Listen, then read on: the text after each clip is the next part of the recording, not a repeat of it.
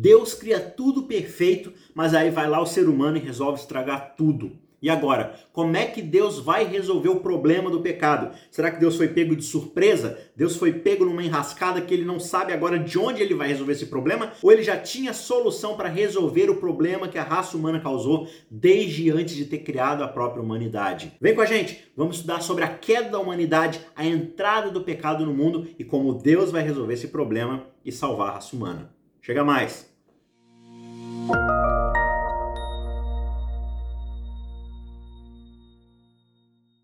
Fala, seus cristãos cansados, graça e paz a todos os santos da internet. Estamos aqui para mais uma lição, mais um pontapé inicial da lição da Escola Sabatina. A gente já começou uma nova série, um novo trimestre, uma nova temporada que é sobre o livro de Gênesis, o livro dos princípios, o livro dos começos, o primeiro livro da Bíblia. E a gente já está no nosso segundo episódio, na nossa segunda lição, que se chama A Queda, lição de número 2 a queda. O verso-chave para essa semana é também um dos principais versos da Bíblia, um dos mais importantes para toda a história da redenção, e diz o seguinte: Porém, inimizade entre você e a mulher, entre a sua descendência e o descendente dela. Este lhe ferirá a cabeça, e você lhe ferirá o calcanhar. Está lá em Gênesis 3, verso 15. E no episódio, na lição dessa semana, a gente vai cobrir aí a história da queda da humanidade, a história mais triste da história da raça humana, porque foi ali que a gente saiu dos propósitos de Deus para sua boa criação. A gente já viu na semana passada como Deus criou todas as coisas boas, como ele estabeleceu seus princípios para nossa vida. E hoje a gente vai estudar o que, que acontece quando se resolve viver de uma outra forma, viver do seu próprio jeito. E aí a humanidade acabou caindo. Então a gente vai cobrir de fato a entrada do pecado na boa criação de Deus a partir aqui da perspectiva de Gênesis 3. Como sempre, eu quero pedir encarecidamente aqui para você fazer um favor para gente e clicar aí no gostei, deixar seu comentário e se você ainda não é inscrito, se inscreva no canal, tá certo? Ajuda muito esse canal, ajuda muita gente a produzir conteúdo porque não custa nada, você só dá um joinha aí, clicar aí logo embaixo, enquanto você está ouvindo aqui a gente mesmo, clica no joinha, o vídeo já ganha uma certa relevância, já é indicado para outras pessoas, porque o YouTube entende que tem gente gostando desse conteúdo, então ele vai recomendar para mais pessoas. Não custa nada para você e com certeza vai ajudar muito esse canal e outras pessoas que também precisam ouvir esse conteúdo, precisam receber essa mensagem. Beleza? Então eu conto com você aí e se puder, compartilhe também esse vídeo manualmente, digamos assim, com outras pessoas. Mas vamos para o primeiro ponto aqui do nosso estudo, que como você já sabe, e você que está chegando agora, você ainda não conhece o conteúdo desse canal, nos nossos pontapés da lição, que a gente começa aqui todo início de semana, a gente só vai levantar a bola para alguns pontos, alguns insights. E geralmente a gente levanta três pontos principais aqui de resumo da lição, mas simplesmente para dar aquele impulso inicial para você fazer seu próprio estudo e descobrir verdades do estudo da palavra de Deus. Primeiro ponto que eu quero levantar aqui para a gente pensar juntos é de que Satanás é aquela serpente que engana o mundo inteiro. Aquela serpente que Apocalipse lá no final da Bíblia vai associar com o próprio diabo. Então, quando a gente acompanha com toda a atenção essa história que vai se desenvolvendo no meio das páginas bíblicas, a gente consegue ir percebendo, juntando peças aqui e ali e notando que a arma mais letal que Satanás tem para poder realizar seus planos, para poder uh, destruir a boa criação de Deus, é de fato a mentira, o engano. Inclusive, se a gente pensar bem, essa própria ideia de usar a serpente como um disfarce para poder enganar a mulher é bastante engenhosa. A própria aparência e o comportamento da serpente, ou de Satanás no caso, já sugere para a gente algo bastante misterioso, cheio de surpresas e ao mesmo tempo é um bicho que fica se esgueirando por aí, pronto para dar aquele bote certeiro na sua vítima, na sua presa. Só que a Bíblia é bastante clara para gente ao dizer que a serpente era uma das mais sábias e belas criaturas da terra. Ela saía desfilando por aí com toda a sua aparência e seu brilho incrível, suas cores, das escamas que ela tinha, parecia ouro. Só que mesmo que aparentemente o alvo imediato aqui na história pareça ser esse casal novato do jardim, os argumentos de Satanás tinham a intenção de estabelecer um panorama muito mais amplo nesse jogo de narrativas que ele estava disputando com Deus mesmo antes da própria criação. O que a serpente de fato queria era difamar e distorcer o caráter de Deus diante de todo o universo e agora especialmente focado aqui diante de Adão e de Eva. e esconder as realidades e os fatos universais com as suas falsidades, com seu lero-lero, com a sua língua afiada para poder distorcer as coisas e distorcer a própria realidade. Se a gente analisar, por exemplo, o próprio nome diabo, só isso daí já traz pra gente o significado de caluniador ou de falso acusador.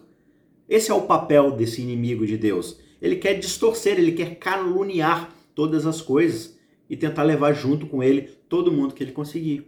E aí quando a gente olha de novo para a história ali da criação, a gente vai descobrir que bem lá no meio daquela árvore, ele já estava começando a tentar retratar Deus como alguém que não era confiável, que era extremamente egoísta, que só pensava em si mesmo, que guardava as bênçãos que tinham na criação e escondia a verdade das suas criaturas, por medo de perder o controle.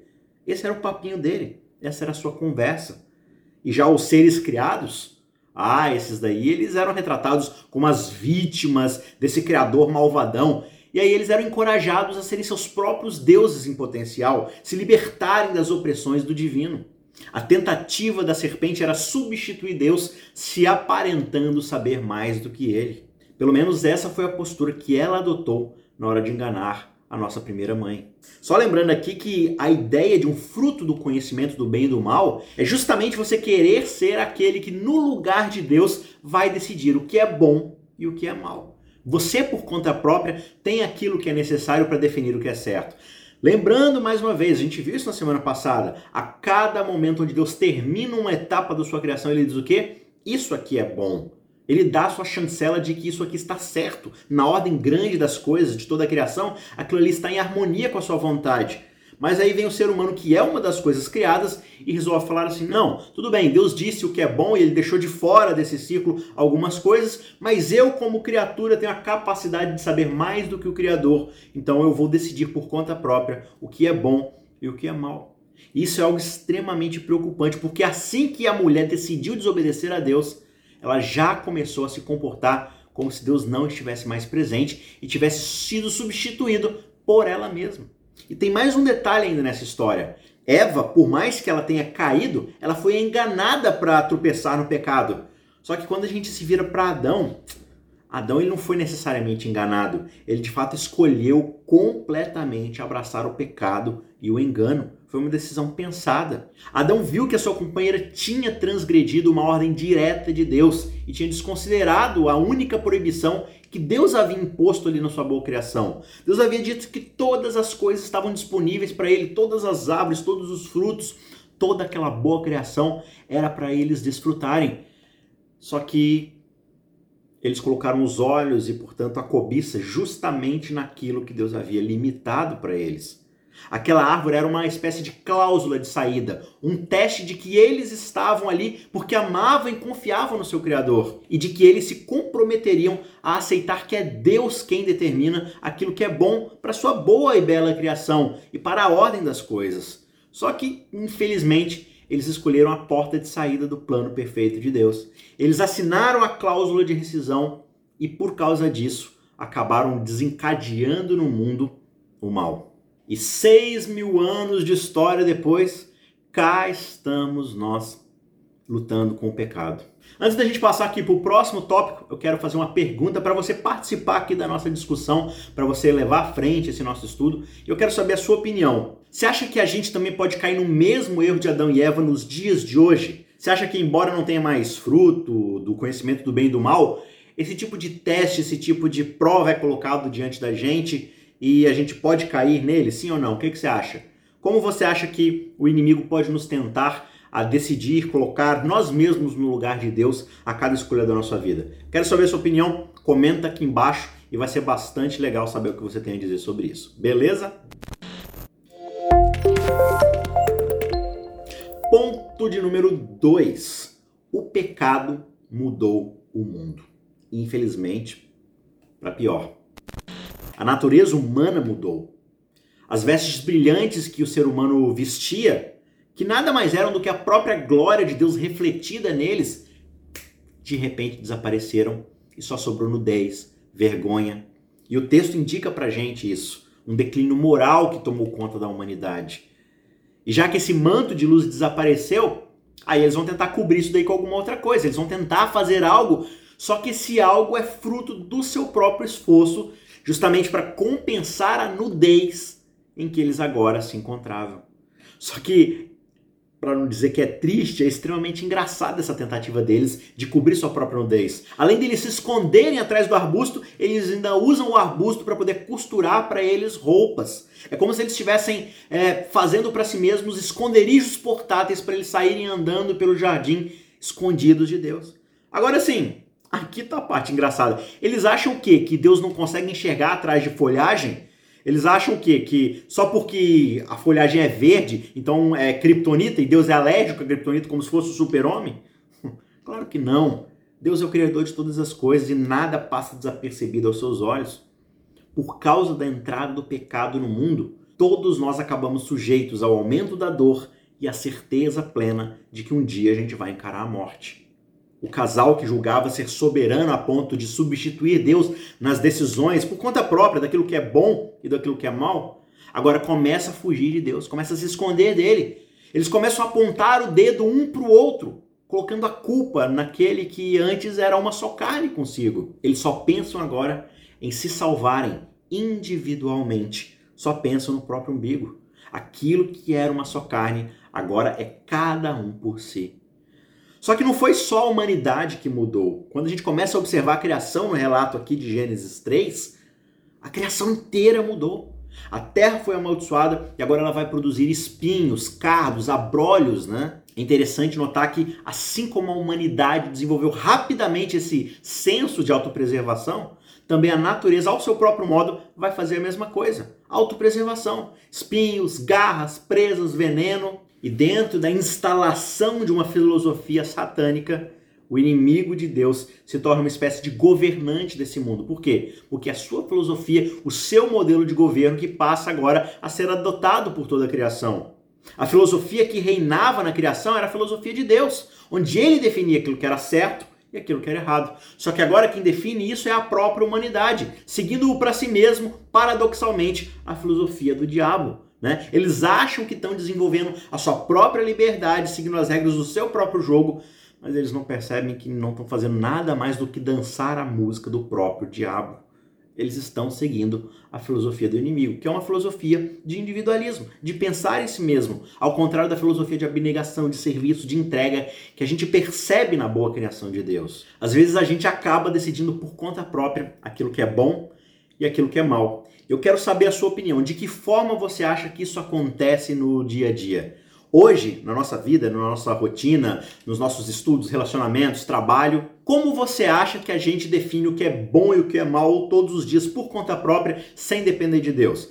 Mais uma vez, eu quero saber a sua opinião. Comenta aqui embaixo que eu prometo que eu vou ler todos os comentários e eu sempre estou dando lá uma curtida, eu sempre estou dando ou um joinha ou um coraçãozinho para vocês saberem que eu leio todos os comentários, tá certo?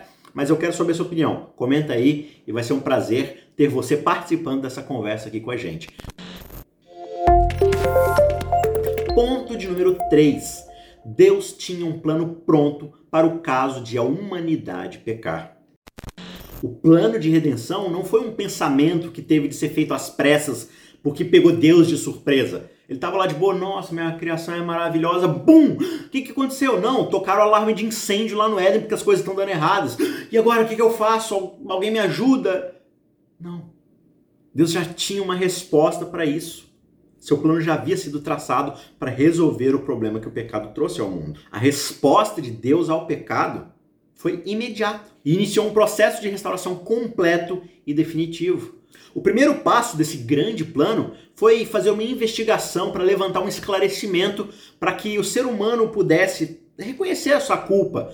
E por que reconhecer a sua culpa? Justamente para ter o potencial de arrependimento. Deus dá a chance para o ser humano aparecer diante de Deus e pedir perdão pela sua rebeldia e esclarecer os fatos.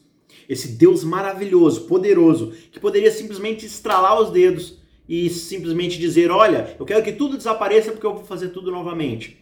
Não, ele chama o ser humano para conversar, para esclarecer a situação. Essas acusações de Satanás de que Deus não estava nem aí para a humanidade, de que ele escondia do ser humano a sua vontade, são pura mentira. Deus chama o ser humano para arrazoar, para conversar. Olha, vamos discutir o que aconteceu. Eu quero que vocês entendam de fato por que essa postura de vocês é prejudicial. E todo esse cenário lembra pra gente justamente aquela ideia do juiz investigativo, que começa justamente com o juiz, que interroga o culpado a fim de poder prepará-lo para sua sentença. Só que ele também faz isso para provocar a reflexão e levar o ser humano, levar o, o réu ao arrependimento. E no fim das contas, é justamente isso que vai provocar a necessidade do perdão e levar aqueles que aceitarem a salvação.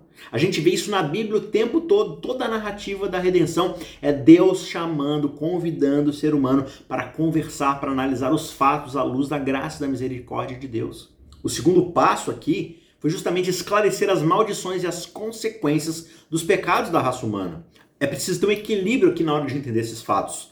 Tanto achar que tudo é culpa de Deus, como achar que tudo é uma mera consequência, ambas são visões incompletas. As duas coisas acontecem aqui. Num certo sentido, algumas dessas maldições são sim resultados do próprio modelo de mundo que a humanidade escolheu para si. Só que também existe aqui da parte de Deus algumas questões premeditadas para fazer o quê? Proteger o ser humano e corrigi-los nesse processo de cura, nesse processo de redenção. Assim como um pai faz com seus filhos desobedientes, né? Ele proíbe algumas atividades, ele faz algumas concessões pedagógicas justamente para corrigir seu filho, para fazê-lo amadurecer, para eles deixarem de ser desobedientes.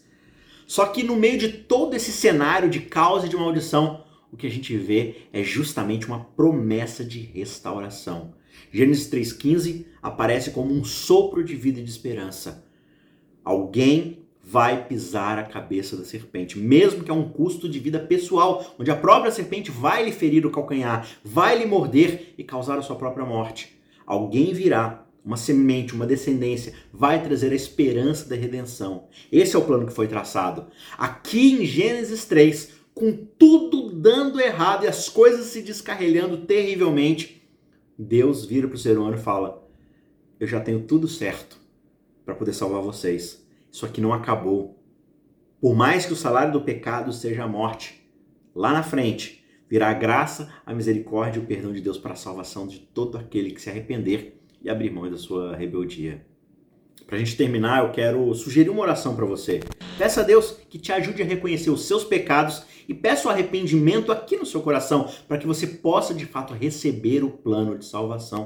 Peça a Ele, Senhor, me ajude a reconhecer os meus erros, me ajude a reconhecer os meus pecados, as minhas, minhas formas de rebeldia, me ajude a perceber os momentos onde eu estou tentando escolher para mim mesmo o bem e o mal por conta própria, saindo das definições que o Senhor estabeleceu para mim me ajude a te pedir perdão e reconhecer que o Senhor tem um plano de salvação para mim. Eu tenho certeza que Ele vai ouvir e vai te atender. O seu Espírito vai ajudar você a fazer essas decisões e a ter essas percepções na sua jornada do dia a dia. A frase que foi proferida lá na audiência de Adão e Eva, na verdade, foi uma grande promessa.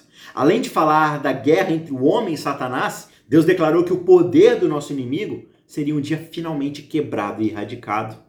Adão e Eva estavam na presença de Deus como dois criminosos ficam diante de um juiz justo, aguardando a sentença que a sua transgressão merece. Só que mesmo antes deles ouvirem falar das maldições, de uma vida de luta, de trabalho, de dor, de tristeza, que vai ser a sua nova realidade daqui para frente, ou até ouvirem o decreto de que eles deveriam voltar ao pó, o que eles ouviram foram palavras que trouxeram a eles essa grande esperança. Embora eles devessem sofrer com o poder do seu poderoso inimigo que eles haviam soltado na boa criação de Deus, eles poderiam esperar e ter certeza da vitória final que o próprio Criador iria conquistar, mesmo que o próprio Criador fosse pagar o preço altíssimo da redenção. Suas curtidas, comentários e compartilhamentos do vídeo ajudam muito a gente. Agora, se você quiser dar um passo a mais e ajudar a gente a continuar produzindo e expandindo o material aqui do canal, você pode ajudar a gente com qualquer valor financeiro através das informações do Pix que aparecem para você na